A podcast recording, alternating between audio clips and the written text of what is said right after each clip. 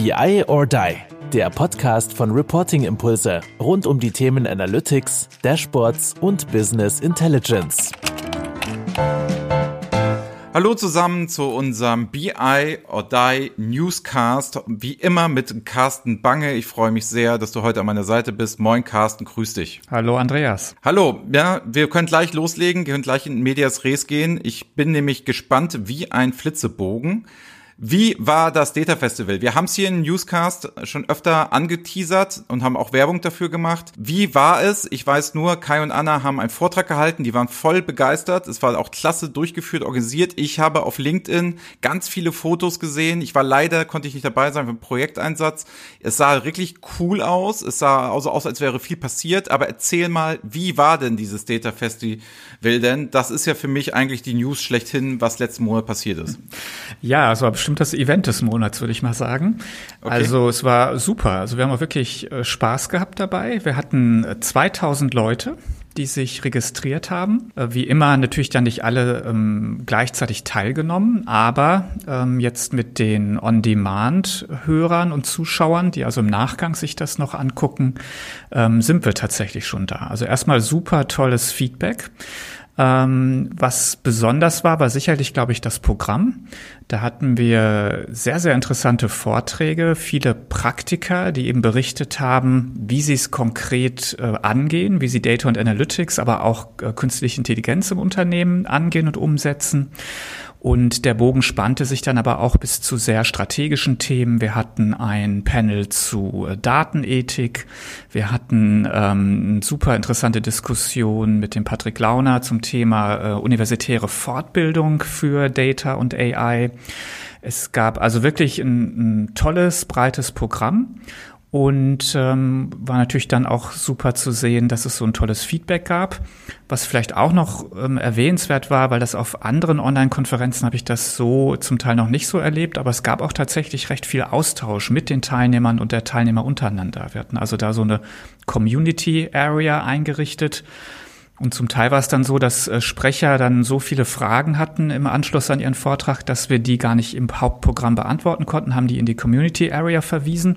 Und dann wurde zum Teil noch eine halbe Stunde äh, mit den Sprechern, aber auch den Teilnehmern da noch sich ausgetauscht. Also es war insgesamt wirklich eine, eine tolle Veranstaltung. Also du bist ja so begeistert. Bedeutet das, wir erleben das jetzt immer alles digital? Oder? ja, hoffentlich nicht. Das ist, muss man wirklich so sagen. Ne? Also was, es bleibt natürlich viel auf der Strecke des, äh, am persönlichen persönlichen Austausch. Ja, das ist, ist einfach so. Und das gerade das Data Festival lebt natürlich auch von diesem Festival Ambiente, wo gesagt wurde, ähm, wir haben hier wirklich tiefes Know-how, tiefen Know-how-Transfer, aber gleichzeitig darf der Spaß auch nicht zu kurz kommen.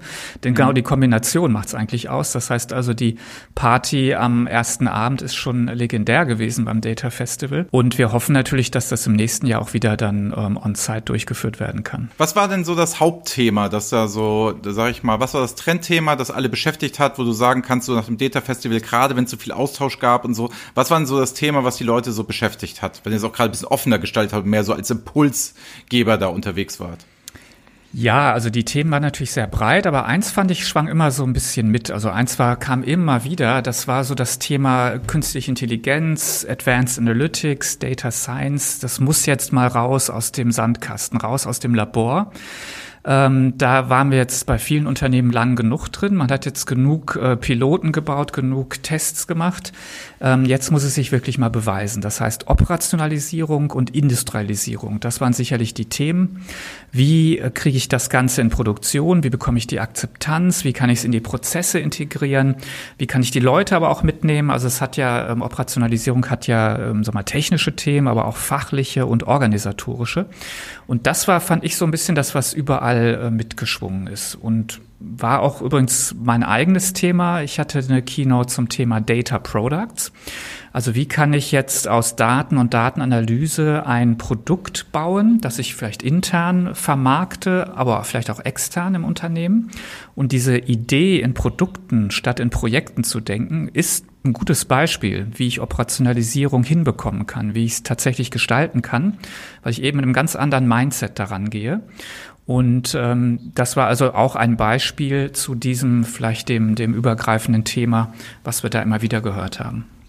Okay, aber jetzt nochmal, also ich weiß, wir sind hier Newscast und wir wollen viele News machen. Ne? Trotzdem interessieren mich nochmal die Data Products. Kannst du da vielleicht nochmal bisschen mehr zu sagen? Also du hast gesagt, das ist eine andere Denkweise. Ich begreife Daten und Projekte mehr als Produkte, dass du vielleicht mal kurz mal ausführen kannst aus deiner Keynote jetzt für die Zuhörer nochmal, die es nicht gehört haben, nochmal so drei, vier Stichpunkte. Was ist denn dann so ein Data Product? Was ist denn da so ein guter Weg? Ja, also erstmal ein, ein Datenprodukt in unserer Definition ähm, kann alles Mögliche sein, wo Information vermittelt wird, ähm, so dass sie eine Aktion befähigt oder irgendetwas auslösen kann. Eine Entscheidung, aber vielleicht auch automatisiert in einem Prozess ähm, direkt eine Aktion auslöst. Das bedeutet, es kann ein, ein Bericht, ist eigentlich auch schon ein Data Product, aber was natürlich auf der Konferenz im Mittelpunkt stand, waren eher ähm, Modelle oder KI-Systeme, die als Applikation oder als Service integriert in anderen Systemen oder Prozessen ähm, zum Ablauf kommen. Also erstmal Data Product kann alles Mögliche sein, wo letztendlich ähm, sag mal, Daten drin stecken oder auch das Thema Datenanalyse dazu führt, dass ich einen Mehrwert erzeuge. Und wenn ich jetzt über Datenprodukte nachdenke, ist es eben wichtig, dass ich quasi diesen gesamten Lifecycle mir anschaue. Das heißt, ich muss erstmal überlegen, was für Produkte baue ich denn überhaupt hier im Unternehmen. Und da haben wir einige Erfolgsfaktoren ähm, identifiziert. Zum Beispiel ist es extrem wichtig, sich an der Unternehmensstrategie ähm, erstmal auszurichten. Das heißt, äh, nicht, äh, sag mal, das zu tun, was vielleicht gerade ähm, interessant erscheint oder was man technisch machen kann oder was analytisch super spannend ist, ähm, sondern wirklich sich vorher zu überlegen, was stiftet eigentlich den meisten Wert hier im Unternehmen. Und dann heißt Produktdenke auch, ich brauche eine Roadmap für mein Produkt. Ich muss also klar kommunizieren, wann ich was machen will. Ein Produkt wird in Modulen gebaut. Das hat den großen Vorteil, dass ich ja weiß, dass häufig, ähm, sag mal, vielleicht 25 Prozent der angefangenen Projekte im Data Science Bereich auch wirklich operationalisiert werden am Ende. Das klingt jetzt erstmal wenig, ist aber eigentlich recht real, weil ich häufig so zwei Gateways einbaue, ähm, wo jeweils vielleicht 50 Prozent der Projekte ähm, nicht weiterverfolgt werden. Um jetzt aber die ganze Arbeit, die da reinfließt, nicht eben dann wegwerfen zu müssen, ist es eben so wichtig, in Modulen zu denken, dass ich also immer wieder Dinge aber trotzdem wiederverwenden kann. Dass ich nicht alles wegwerfe, sondern sage, okay, aber hier gibt es ein paar Sachen, die kann ich dann für mein nächstes Datenprodukt aber eben auch nutzen. Ganz wichtig noch, also es gibt jetzt noch viele weitere Facetten, aber ganz wichtig noch, ein, ein Produkt hat auch einen Eigentümer, einen Produktmanager. Und dem kommt wirklich eine absolut zentrale Rolle hierzu, weil er das Produkt wirklich von der Entstehung bis am Ende zur Operationalisierung, bis zur Einführung begleitet, auch verantwortlich ist. Und damit habe ich die eine Person, die end-to-end -End von Anfang äh, von Entstehung bis eben zur Nutzung tatsächlich äh, der Ansprechpartner ist und verantwortlich ist dafür. Und es gibt eben nicht dieses typische Phänomen des Herumschiebens von Verantwortung etc. Und was noch wichtig ist, es gibt nicht das Phänomen, ähm, dass man denkt, wenn man ein Projekt gemacht hat, dass man am Ende dann fertig ist. Weil wir alle wissen, so ein Produkt, gerade ein Datenprodukt, das muss ständig angepasst werden. Es gibt in aller Regel so ein erstes Release. Wir wissen aber, es muss dann skaliert werden über, was ist ich, Regionen, über andere Produktbereiche, über andere äh, Unternehmensbereiche, was auch immer. Das heißt, ähm, es ist von Anfang an klar, dass es eben eine Roadmap gibt und übrigens auch ein Lifecycle. Wenn ein Datenprodukt äh, gebaut wird, überlegt man sich am Anfang auch schon, wann es wieder dekommissioniert wird, wann es also wieder abgeschafft wird. Und das ist auch ein ganz wichtiger ähm, Effekt, dass man einem, einem gleich klar ist, also es ist nicht ein Projekt, was zu Ende ist, sondern ich baue hier ein Produkt. Das hat Eigenschaften, es gibt Verantwortlichkeiten dafür, das hat einen Lebenszyklus.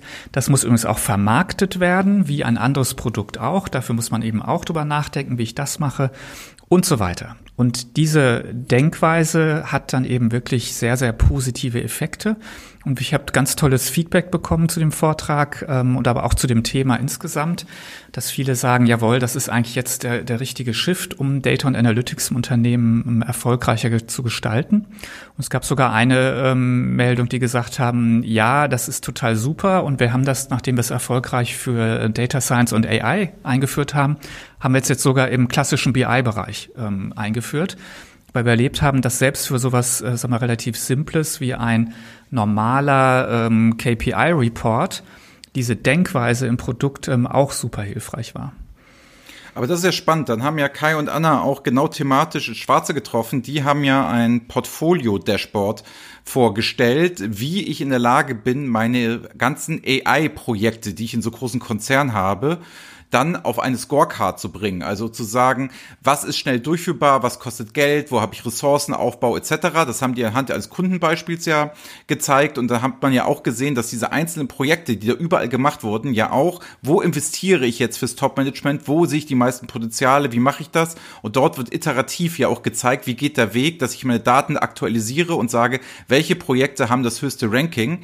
Das bedeutet, da scheint ja wirklich der Trend hinzugehen, zu sagen, diese Geschichte, was du sagtest, raus aus dem Sandkasten, reine Optimalisierung ins Labor, glaube ich, sagst du auch gerne dazu, dass man sagt, man begreift das mehr als Produkte man sieht, wo sind denn die einzelnen Sachen, wie sind die Projekte, wie erfolgreich und nicht mehr spielt mal, macht mal, tut mal, sondern stärker in die Bewertung hinein. Was bringt mich das eigentlich am Ende des Tages? Absolut. Und die Auswahl der richtigen Produkte, also die Frage, welche baue ich denn jetzt eigentlich, ähm, das bewegt immer noch sehr, sehr viele. Und das war auch tatsächlich in der anschließenden Diskussion ähm, sehr, einige Fragen gab es dazu.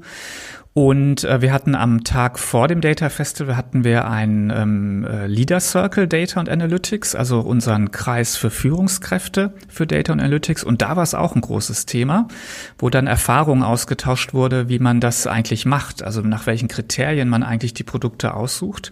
Weil man natürlich gerade, wenn man neu an diese Themen rangeht, dann ist man natürlich schon sehr darauf bedacht, dass die ersten Projekte, die äh, falsch, die ersten Produkte, die man baut, ähm, dass die natürlich ein Erfolg werden, äh, dass man eben nicht äh, gleich die diese 25 Prozent Quote mit den ersten Projekten äh, ja, eben, reißt, genau. ne, sondern und da gab es tatsächlich dann auch ein paar gute Tipps zu, ne? Das, weil viele sind sich einig, ich brauche am Anfang eigentlich mal so ein, zwei so Leuchtturmprodukte, Leuchtturmthemen, wo ich dann auch den Wert von Data Science, von KI zeigen kann, auch dem Top-Management. Und da hilft es natürlich, wir haben dann zum Beispiel so eine, so eine kleine Matrix gezeigt, nach welchen Kriterien man ähm, Datenprodukte auch auswählt oder priorisieren kann. Mhm. Und da würde man natürlich genau am Anfang schauen, dass man die wählt, wo man sich relativ sicher ist, dass das wird dann auch ein Erfolg, ähm, weil das ist natürlich dann gerade am Anfang schon eine wichtige Sache.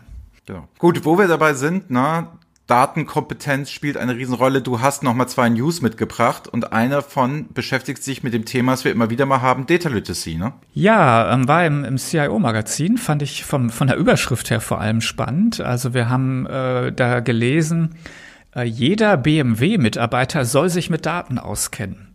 Und ähm, das war natürlich interessant, weil ähm, zum einen denkt man sich ja so, naja, BMW hat ja wie alle anderen Automobilhersteller wahrscheinlich gerade auch ein paar andere Probleme oder Themen äh, intern.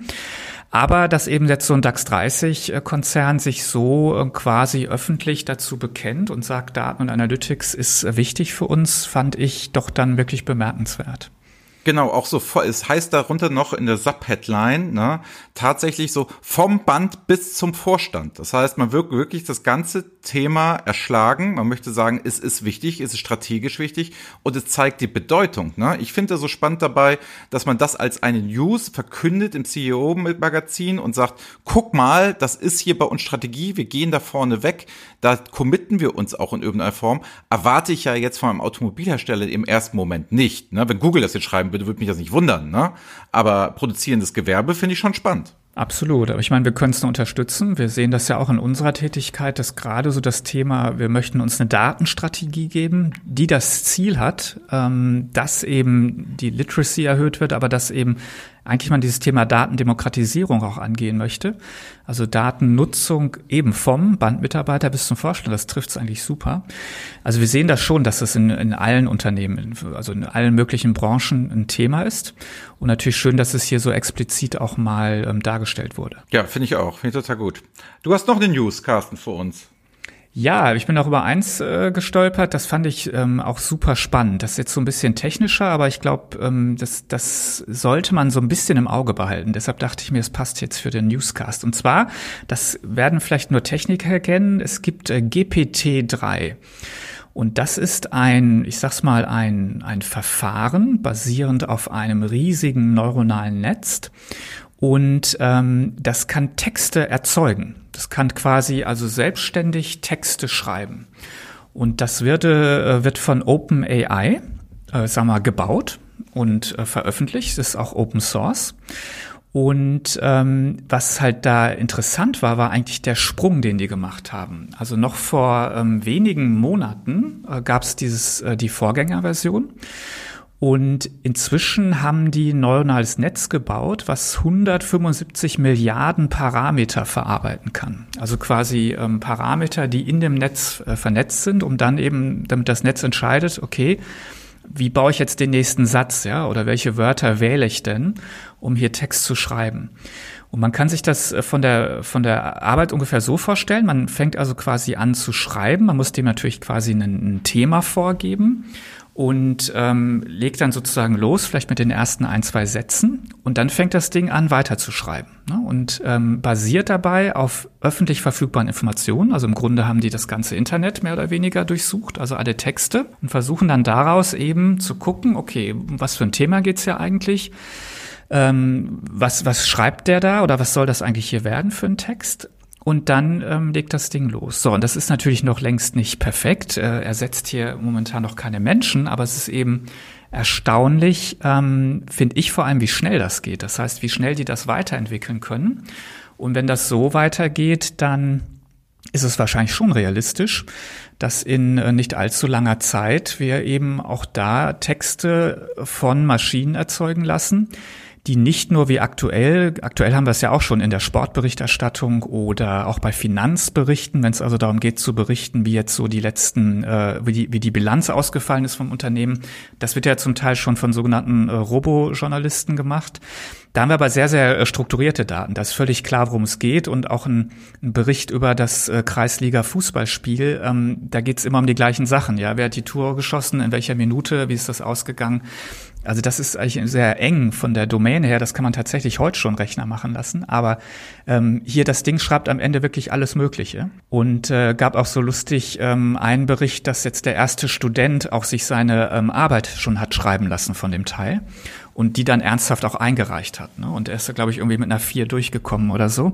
Das heißt also, ähm, die, das ganze Thema natürlich Missbrauch und was passiert eigentlich, wenn wir maschinenerzeugte Texte haben, die aber neu sind, ja, wo also jetzt nicht ein Plagiat im Raum steht ähm, ich glaube, da gibt es noch ganz interessante Diskussionen dazu. Ja, ich finde ja, ich finde ja spannend, also nach dem Motto, ob jetzt die Maschine schlechte Texte schreibt oder die Menschen, das ist dann ja auch egal. Ich denke, das wird auf jeden Fall eine Qualitätsvorsprung auch beim Menschen mal wieder machen, dass man sich vielleicht wieder mehr Mühe gibt, gute Texte zu schreiben, um sich dann perspektivisch irgendwann mal wieder von der Maschine abzuheben. Ne? Also genau, was du gesagt hast, alles, was so automatisiert ist, alles, was immer gleiche Abläufe sind und so weiter und so fort, ne? da kann ich das ja super nutzen. Also zum Beispiel auch Einladungen für Events, ne? Wenn ich das lese, die sind halt auch immer alle gleich. Warum sollte das nicht eine Maschine können? Oder man fragt sich doch eher mal, vielleicht macht man mal was Besonderes, was die Maschine nicht kann. Ich hoffe, das wird immer besser, damit der Mensch wieder mehr zum Schreiben kommt. Aber das ist meine persönliche mhm. Meinung, dass vielleicht so Mensch und Maschine plötzlich merken, es ist nicht besonders wertig, einen Text zusammenzuschreiben, immer nach denselben Vorgängen und immer nach denselben Absätzen und immer nach selbe zu machen und Templates zu nehmen. Der Mensch sollte sich vielleicht ein bisschen anstrengen, wenn die Maschine uns dann das Standardwerk abnimmt, optimal. Also ich bin da gar nicht so ängstlich, was da passiert. Ich hoffe, dass wir uns dann als Menschen wieder mehr Mühe geben in Texten, aber das nur als Literaturwissenschaftler meiner äh, Geisteswissenschaftler meine bescheidene Meinung dazu. Okay, aber was ist doch macht diesen Newscast aus? Ich finde ja noch immer die Studie des Monats. Carsten, die Studie des Monats Bark Data Management Survey 2020 total brandheiß, gerade frisch. Erzähl, was ist bei rausgekommen? Absolut, ja. Also September war für uns ein, ein äh, geschäftiger Monat. Wir haben, ähm, wir haben vier große Studien rausgebracht. Es war erstmal schwer, sich zu entscheiden, aber wir haben uns jetzt mal für die entschieden, weil das für uns auch ähm, etwas ist, wo ähm, wir einfach viele interessante Themen und Ergebnisse gesehen haben. Also Datenmanagement ist ja inzwischen bei allen angekommen, ist eigentlich die Basis für alles, was wir hier tun. Wir können kein Data-Driven Enterprise werden ohne vernünftiges Datenmanagement. Wir können keine vernünftige Analyse machen. Wir können kein Dashboard ähm, sinnvoll darstellen, wenn die Daten einfach ähm, nicht gut sind darunter. Also wir reden hier über das Fundament. Und wenn man dann genau reinschaut, ähm, ist es so, die Survey-Reihe, die wir haben, das ist immer die Anwenderbefragung. Also hier wollen wir von den Anwendern wissen, wie arbeitet ihr eigentlich mit Produkten? Seid ihr zufrieden mit dem Hersteller, mit der Qualität? Wie habt ihr das eigentlich ausgesucht? Was macht ihr damit? Was habt ihr noch vor? Und das gibt's für drei Segmente. Da gibt's den äh, BI-Survey, den gibt's schon ewig und den, glaube ich, stellen wir beim, im nächsten Monat vor, weil der wird mich Ende Oktober veröffentlicht. Da können wir dann ähm, im Oktober Newscast vielleicht ein bisschen was zu erzählen. Und dann haben wir den äh, Planning Survey. Da geht's also ganz konkret um Performance-Management-Lösungen, um Planungslösungen. Den haben wir auch im September gerade veröffentlicht. Ähm, und also wer sich dafür interessiert, einfach vielleicht mal ähm, reinschauen. Haben wir heute keine Zeit für. Aber da eben über 1500 Teilnehmer, die aus, von ihren Planungsprojekten und Planungssoftware-Erfahrungen berichtet haben. Und der dritte im Bunde ähm, ist eben der Data Management Survey. Und da geht es um Datenmanagement-Produkte. Und die große Herausforderung ist, Datenmanagement ist natürlich ein weites, weites Feld. Und äh, was wir hier haben, sind eben letztendlich ähm, Anwender von Datenmanagement-Plattformen, also sowas wie eben Amazon, Microsoft, Oracle, SAP, aber auch ähm, mehr auf das Thema Data Warehousing oder analytische Datenbank ausgerichtete Anbieter wie Snowflake und Exasol sind drin vertreten, aber auch Datenintegrationslösungen wie Talent oder auch Speziallösungen wie Data Warehouse Generatoren, Analytics Creator ist da drin oder auch Human IT, die machen eine, eine Datenqualitätsentdeckung eigentlich und eine Visualisierung in dem Zusammenhang. Das heißt also, man merkt schon, das Feld ist sehr, sehr weit, was eigentlich Datenmanagement ist. Und was wir da machen, ist, wir bilden dann so Peer Groups, nennen wir das. Das heißt, wir, wir clustern die, dass man dann Ergebnisse auch wirklich vergleichen kann und auch wirklich sagen kann, okay, für das und das Thema, und das ist so der, der nächste Bereich, wir gliedern das dann auch in, in ganz verschiedene Aspekte auf. Für das und das Thema sind aber die Anwender von, ich sag mal, ähm, Exasol und Snowflake sind zufriedener als die von jemandem anderen oder sowas. Das kann man dann eben in einer Peer Group anhand von ganz äh, spezifischen Kriterien dann eben auch tun, weil man ja dann das Anwenderfeedback auch bekommt. Also das vielleicht so vorab geschickt. Was ist das überhaupt? Wir befragen die Anwender und dann ähm, verdichten wir die Ergebnisse eben ganz verschiedenen Aspekten. Und, und, was waren denn da ja. so Ergebnisse, so allgemeine, wo du sagen kannst, Mensch, das sind so ein paar Sachen, vielleicht waren die erstaunlich oder das hat es ihr bestätigt, was du gedacht hast vorher. Was sind denn so Ergebnisse, wo du sagst, ey, das ist dabei rausgekommen? Ja, also wie immer gilt natürlich bei solchen Studien, die sind sehr, sehr umfangreich, ähm, gibt auch mhm. extrem viel spannende Sachen. Ähm, vielleicht mal so was, was in den Sinn kommt oder wo wir gedacht haben, so, das ist ja nochmal interessant, das so zu sehen oder auch mal mit, mit Zahlen fundiert zu sehen. Ähm, ein Ergebnis, was wir daraus gearbeitet haben, ist, dass wir sehen können, dass es eine, eine sehr große Diskrepanz gibt zwischen dem Potenzial von Technologie, also das, was sie im Datenmanagement eigentlich machen kann, und die tatsächliche Ausschöpfung. Das heißt also, das, was Unternehmen auch tun und was sie nutzen von diesen Lösungen oder was sie umsetzen im Unternehmen, wo wir sagen, hey, ähm, die, die Technologie ist eigentlich viel weiter. Und ähm, warum wird das eigentlich nicht so umfassend genutzt? Ja? Also warum werden eigentlich diese, diese tollen Möglichkeiten, die Technologie heute bietet, gar nicht so ausgeschöpft? Und dazu gibt es natürlich dann auch eine Antwort in der Studie, weil wir ja ähm, genau zu solchen Themen dann auch nachfragen quasi, also auch wissen. Und es ist tatsächlich so, dass die organisatorischen Probleme die technischen deutlich überwiegen. Also Aufbau von Kompetenzen, wir haben zu wenig Know-how in den Unternehmen, zum Beispiel zum Thema Datenarchitektur und Data Governance dass das mhm. eigentlich so die echten hemmenden Faktoren sind. Ja, das ist ja oft so, ne? Das predigen wir ja immer wieder hier in dem Podcast, das ist ja auf den Projekten auch immer wieder zu sehen, ne? Es steht und fällt ja immer mit dem Know-how und der Leute, die es machen, ne? Warum erzählst du jetzt auch gerade was über Datenprodukte und warum über Methodiken etc. sowieso? Wir reden ja nicht immer davon, oh, was kann, warum kann die Technik das nicht? Warum kriegen wir es nicht hin? Das sind immer ja organisatorische Themen und es sind ja immer wieder Data Literacy bringen wir hier immer wieder als Thema. Es ist ja tatsächlich tatsächlich immer dieses die Know-how-Geschichte, dass wir das halt versuchen zu vermitteln und ist, glaube ich, auch generell modern zu wissen, wie etwas geht und solche Geschichten, das ist ja das, was doch den Menschen ausmacht und das ordentlich zu organisieren, ordentlich aufzusetzen, die Ideen zu haben und die Technik, dass sie nicht genutzt wird. Ich kann mich noch an die alten Excel-Aussprüche immer erinnern, ne? also ganz früher noch, so vor 20 Jahren, wo es immer hieß, irgendwie nur zwei Prozent von Excel werden genutzt. Ne? Und das, also das ist ja mittlerweile auch schon Gott sei Dank ein bisschen überholt, aber aber ist es halt wahrscheinlich noch immer so, das Know-how ist das Entscheidende und die Methodik. Und deswegen gehen auch, glaube ich, die Beratungen immer weiter dahin, da die Leute auszubilden und weniger die Umsetzer zu sein. Absolut. Also die, ähm, das ist der eine Aspekt, aber man muss vielleicht auch nochmal sagen, ähm, wenn ich jetzt ein datengetriebenes Unternehmen werden will oder Analysen stärker nutzen möchte, dann muss ich auch investieren weil eben auch viele hier in der Studie berichten, es gibt einfach zu wenig Ressourcen. Also es gibt nicht nur das Kompetenzproblem der Menschen, die ich habe, sondern es gibt auch einfach zu wenig Menschen, die die ähm, Themen und Projekte überhaupt stemmen könnten. Und ähm, das heißt also, ich muss dann da auch investieren. Ich muss auch die, die Menschen einstellen, die Ressourcen dann auch bereitstellen ähm, und das eben nicht nur ein Lippenbekenntnis sein äh, lassen, dass ich jetzt äh, eben hier datengetrieben werden möchte als Organisation. Ja, wie das oft so ist, ne? wenn man es gut machen will, es kostet halt auch Geld. Und man muss sich dahinter auch fragen. Also einfach nur zu sagen, was haben wir bei BMW gehört in den Kurznews vorne, ne, wir wollen jetzt Datenkompetenz aufbauen, das machen, das kostet dann auch Geld und da muss ich ja ganz schön viele Leute dazu bringen. Ja, so ist es, Carsten. Genau. Machen wir ja auch. Machen wir ja auch. ja, ich stelle auch ein. So ist es nicht. Ähm, ja, vielleicht noch ein anderes Thema, was ähm, wir spannend finden. Wir kriegen ja dann durch diese Befragung ein relativ gutes Bild, was die, ähm, die, die Teilnehmer an der Studie eigentlich machen mit ihren Softwarelösungen und wie sie sie einsetzen und was im Unternehmen umgesetzt wird. Und dann machen wir etwas, ich würde schon sagen, fast Gemeines. Ähm, wir fragen die Softwareanbieter, die fragen wir auch, was sie eigentlich denken, was die Anwender ihrer Software denn mit den Produkten eigentlich tun. Also was für Themen und Projekte eigentlich umgesetzt werden. Ah, das ist witzig. Und das ist immer äh, spannend. Weil jetzt erstmal vorweggeschickt, ähm, in den meisten Bereichen sind sie sich einig, also da, da passt das schon, da liegen die Antworten übereinander, aber es ist immer dann da spannend natürlich zu sehen, wo die Antworten auseinandergehen, ne? wo man sieht, ah, okay, hier passt es nicht zusammen. Und jetzt hier ganz konkret, wo wir es aktuell sehen, sind zwei Themen, wo also die Anbieter deutlich äh, stärker denken, dass Anwender das schon tun mit ihren Softwarelösungen, als die Anwender sagen, dass sie es tatsächlich schon machen. Und das sind zwei Themen, die natürlich sehr, sehr aktuell sind.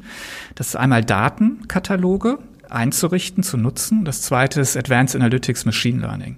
Das heißt, das sind zwei Themen, wo offensichtlich die Anwender noch längst nicht so weit sind, wie die Anbieter denken, dass sie das schon machen. Und ich denke mal, das ist ganz interessant, weil ja gerade die ähm, ja, die, die Anbieter ja da auch viel Marketing machen, viel ähm, ja auch vielleicht denken, was sie schon alles den Anwendern vielleicht auch zumuten können in dem Sinne.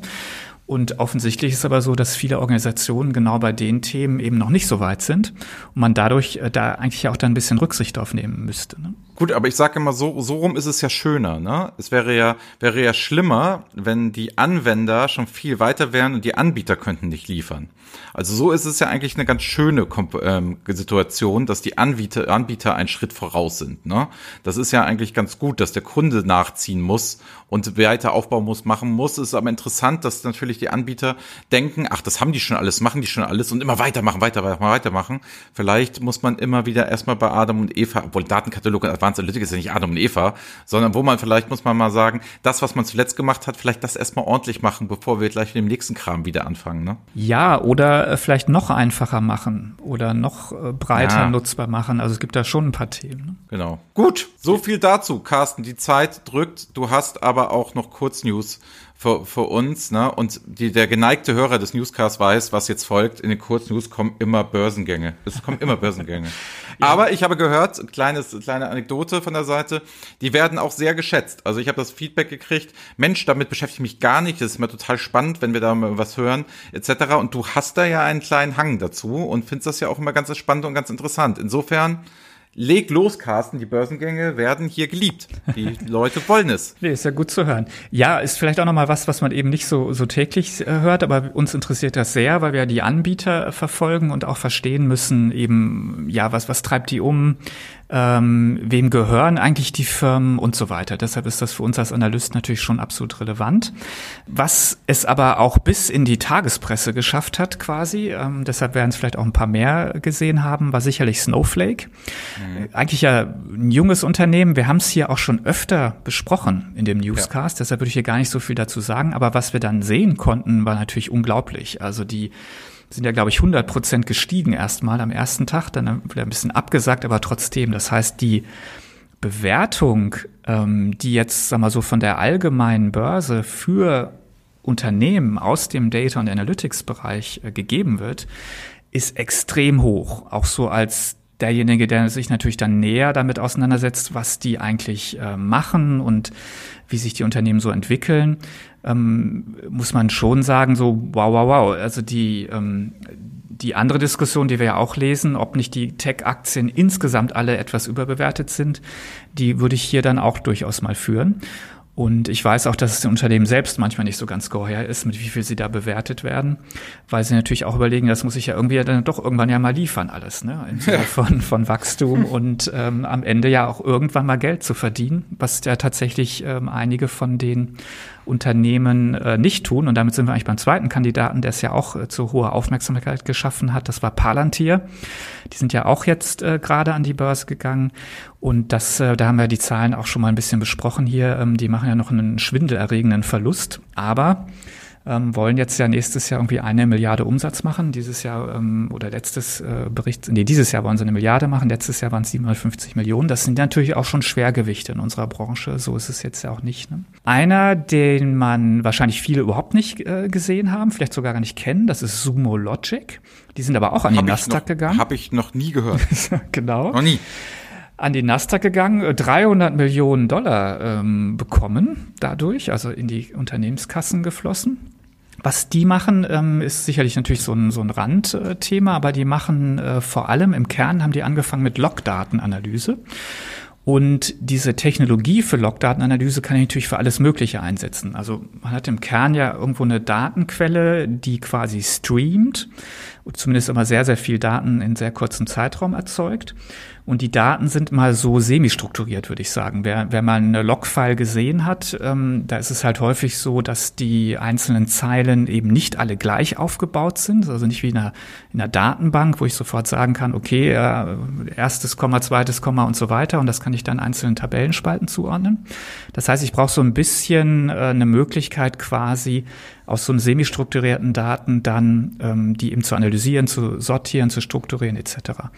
Und das äh, kann nämlich genauso dann auch für andere ähm, Themen interessant sein, wo ich semi-strukturierte Datenquellen habe, die streamen. Zum Beispiel kann ich jetzt an Sensoren denken ne, oder an, also alles Mögliche, wo eigentlich permanent Daten erzeugt werden. Deshalb also grundsätzlich interessantes Thema und ähm, auch ein Anbieter, der hier in Europa noch, finde ich, gar nicht so sehr bekannt ist, aber immerhin so groß geworden ist, dass er sogar es an die Nasdaq inzwischen geschafft hat und jetzt eben noch weiteres Kapital hat, ähm, da auch weiter eben in den Markt zu dringen. Ja, also spannend. Aber wir nehmen ja damit, ne, diese ganzen Unternehmen, es gibt einen Run. Also man könnte sein Geld da gut investieren. Also wir scheinen da in einer guten Branche zu sein momentan, die immer weiter nach vorne drängt. Und Daten, du hast es, glaube ich, schon auf der ersten TDWI-Konferenz, wo ich jemand war, wo du die Keynote gehalten hast, ne?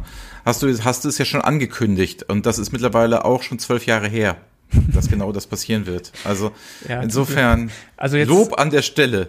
Danke, aber die, äh, ich, wir sollten betonen, dass wir keine Anlageempfehlungen hier geben. ich weise auch nochmal explizit auf die Diskussion hin, ob nicht Tech-Aktien völlig überbewertet sind, ob das nicht bald alles in sich zusammenfällt. Das kann mich durchaus sein. Andererseits, wenn man sich die Entwicklung von den Aktien anschaut, mal über einen längeren Zeitraum, ähm, also ich würde mal so behaupten, wer äh, relativ nah am Börsengang in, in Tableau investiert hat oder ähnliche Unternehmen, der, hat sicherlich jetzt äh, keinen großen Fehler gemacht. Ne? Das heißt also, ich glaube, so langfristig ist das in unserem Bereich natürlich schon so, dass wir den Bedarf sehen und die die Nachfrage und dass es uns sicherlich noch viele Jahre ähm, sehr stark begleiten wird, weil, wir haben es ja gerade im Datenmanagement-Survey gesehen, es gibt auch noch wahnsinnig viel zu tun. Es ist ja nicht ja, so, eben. dass wir hier eine riesen, riesen äh, Reife gerade in Unternehmen hätten und quasi alles schon gelöst ist und wir nur noch so quasi letzte Schleife dran bauen. Gut, dann haben wir noch paar Events, Carsten. Ich fange einfach mal an. 22. Oktober kommt das Legend of Podcast. Du bist natürlich auch Gast. Neben dir ist dann noch Justus Wagwart, Eva, Mary, Ansgar Eigler. Die sind alle mit dabei und wir werden dort man gibt keine Agenda, wir werden da wild diskutieren, wir hoffen auf den Chat, wir hoffen auf viele Fragen, wir, wir hoffen auf viel Interaktivität, wir probieren das einfach mal aus und werden da, glaube ich, eine Menge Spaß haben. Wir stehen momentan bei 300 Anmeldungen, was ich relativ krass finde, ohne dass wir ein Thema und eine Agenda rausgegeben haben. Finde ich aber 300 Anmeldungen schon ziemlich cool. Ich bin mal gespannt, wie das wird. Hoffe natürlich noch auf die 500. Also wer das hört, anmelden und mitmachen. Und sonst noch in eigener Sache. Ich bin ja vom TDV Roundtable Berlin, bin ich bin ich dort Vorsitzender und der wird digital diesmal am 5. November stattfinden. Da geht es um die DHW in der Cloud, also das Data Warehouse in der Cloud. Welche Möglichkeiten gibt es? Und da haben wir einen Sprecher von der SAP, der mal sagt, wie ist denn die Cloud-Strategie von der SAP? Und wir werden noch einen zweiten Sprecher dazu holen. Das wissen wir noch nicht genau, wer das ist, aber das werde ich auf den Social-Media-Kanälen nochmal sagen. Ich glaube, das wird eine ganz spannende Geschichte. Und das Data Warehousing in der Cloud ist, glaube ich, ein heißes Thema. Und wie sollte es anders sein? Bark hat natürlich auch noch diverse Events, den, auch den Leader Circle, den wir zusammen machen. Carsten, magst du noch erzählen, wann wo was stattfindet. Absolut gerne, aber kurz vielleicht nochmal zu dem äh, Podcast am 22. Oktober, der ist ja auf Twitch, ne? Der ist und, auf Twitch, ja. Und bist du schon, hast du schon installiert? Bist du schon Mitglied? bist du schon Twitcher? Nein, ich gestehe es. Aber ich vermute, dass viele unserer Hörer noch nicht mal wissen, was das ist, weil ähm, mir ging es ja ehrlich gesagt bis vor ein paar Monaten auch so, bis ich dann deinen Podcast gehört habe zum Thema Twitch im Business-Einsatz. Aber ich kann nur die Story erzählen, dass mein äh, 13- und mein äh, 16-jähriger Sohn ganz große Augen kriegten, als ich ihnen berichtet habe, ich bin jetzt auch auf Twitch, weil die tatsächlich genau die Generation sind, die da irgendwelchen Gamern zuguckt, wie sie Spiele spielen und ähm, sich quasi gar nicht mehr einkrichten, dass ihr Daddy da äh, auf ihren Medien plötzlich rumturnt. Äh, ich weiß auch nicht, ob sie ja. das besonders gut fanden, aber auf jeden Fall hat es zu einem gewissen Gelächter geführt zu Hause. Das Gute ist, die können dir das alles einrichten, obwohl ich dir es auch selbst zutraue. Es sind zwei Klicks, es ist auf unserer Seite, es ist halt auch beschrieben, wie man das macht und wie man partizipieren kann. Und das Schöne ist, deine Söhne könnten sogar auch noch Fragen stellen und genau. sich einloggen. Könnten ja. sie also auch noch machen. Ich glaube, das wird auch ein bisschen surreal für die, wenn du auf einmal streamst also das wird schon spannend. Ich freue mich darauf. Aber ein Kunde von mir, der Ralf Schatten, hat mir es auch erzählt. Sein Sohn hat ihn auch völlig entgeistert angeguckt und der hat aber zu ihm gesagt, Papa kriegen wir hin, machen wir zusammen. Und die haben sich ja schon verabredet, dass die beiden zusehen und Fragen stellen werden.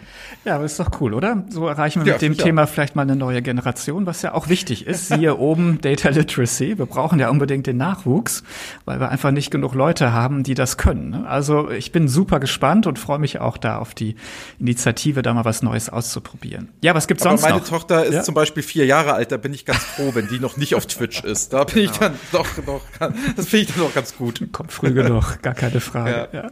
Genau, ja, ganz kurz noch zum Abschluss, was gibt's sonst noch? 14.10. Leader Circle, das ist unser Format, was wir gemeinsam ja machen für Führungskräfte im Data und Analytics Bereich.